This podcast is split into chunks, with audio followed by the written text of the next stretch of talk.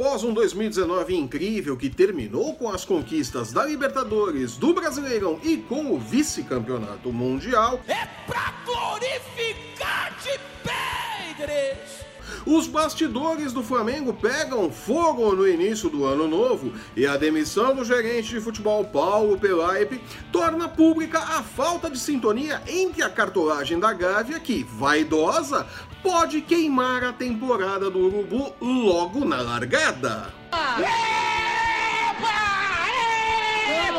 Eu sou o Flávio Soares e estas são as minhas caneladas para o Ganhador.com.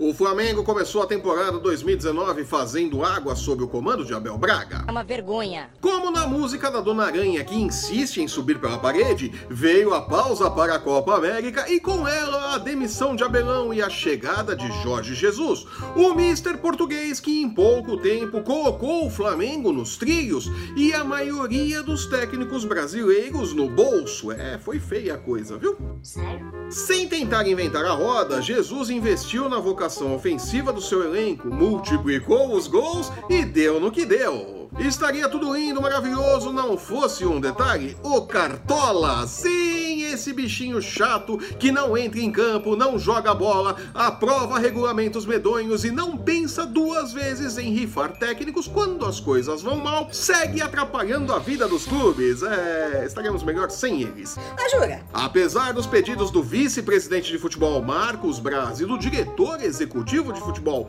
Bruno Spindel, o gerente de futebol Paulo Belaipe não teve seu contrato renovado com o Flamengo por decisão do presidente do clube, Rodolfo Landim. Oficialmente ninguém disse o motivo. Em entrevista, Braz disse que pediu pela permanência de Pelaipe, mas que não foi atendido por Landim e deu a entender que o restante da conversa entre eles fica entre eles. Oficialmente, o presidente do clube não disse nada e os canais do clube muito menos. Fica no ar a sensação de fogueira das vaidades. O departamento de futebol leva os méritos pelo sucesso do time. A cartolagem é atingida em sua vaidade e uma demonstração de força precisa ser dada. No caso, demite-se o gerente de futebol e segue o barco, né? É questão de tempo para a instabilidade chegar até a beira do gramado. Braz rebateu de forma mais dura um comentário de Jorge Jesus em entrevista à TV portuguesa. O treinador disse que o Flamengo não sabe vender seus jogadores, valorizá-los ao comentar sobre a iminente venda de Reinier para o Real Madrid por cerca de 30 milhões de euros. Na opinião do Mister, é pouco para o talento do jogador. Ele completou dizendo que o Benfica, por exemplo, vende seus valores muito melhor do que o clube brasileiro. E os argentinos aqui do nosso lado também fazem isso melhor que o Brasil. Ah, jura? Marcos Braz, obviamente, não gostou e rebateu dizendo que, abre aspas, Quando trouxemos o Jorge, acreditávamos no trabalho dele. Na parte financeira, não preciso dele para fazer esta análise. Ele tem a dele e não vou discutir. fecha aspas, é uma coisa, né? Isso é fruto da vaidade. Braz é um executivo. Em campo não resolve absolutamente nada e pode ser substituído por outro executivo a qualquer momento. Verdade seja dita, né?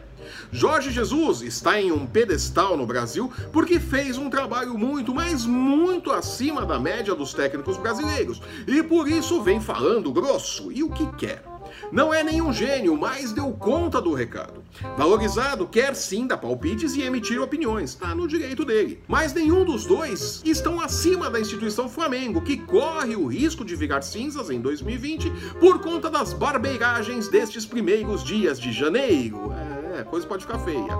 Ao invés de alimentar o choque de egos nas salas com o ar-condicionado da Gávea, os cartolas seriam mais úteis sentando-se com os advogados das famílias dos meninos que morreram no incêndio no CT do clube no início do ano passado e resolvendo de uma vez por todas a questão das indenizações que ainda estão dando o que falar, né? Que coisa feia, né? Mas da forma como vem tocando os negócios, correm o risco de não resolverem nada e de verem Jorge Jesus juntar suas tralhas em maio ao final do contrato e ir buscar títulos em outra freguesia que é melhor, né? Bom, acho que eu vou pra casa. Perde o clube e perde a torcida.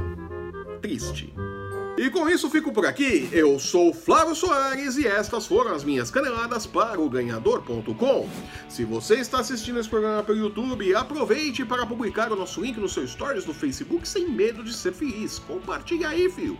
Aproveite também para deixar o seu curtir, seu comentário, assinar e compartilhar o nosso canal para não perder um lance do seu esporte favorito e nem as nossas dicas de apostas. Todo dia tem dica de aposta no ganhador.com para as principais ligas do mundo.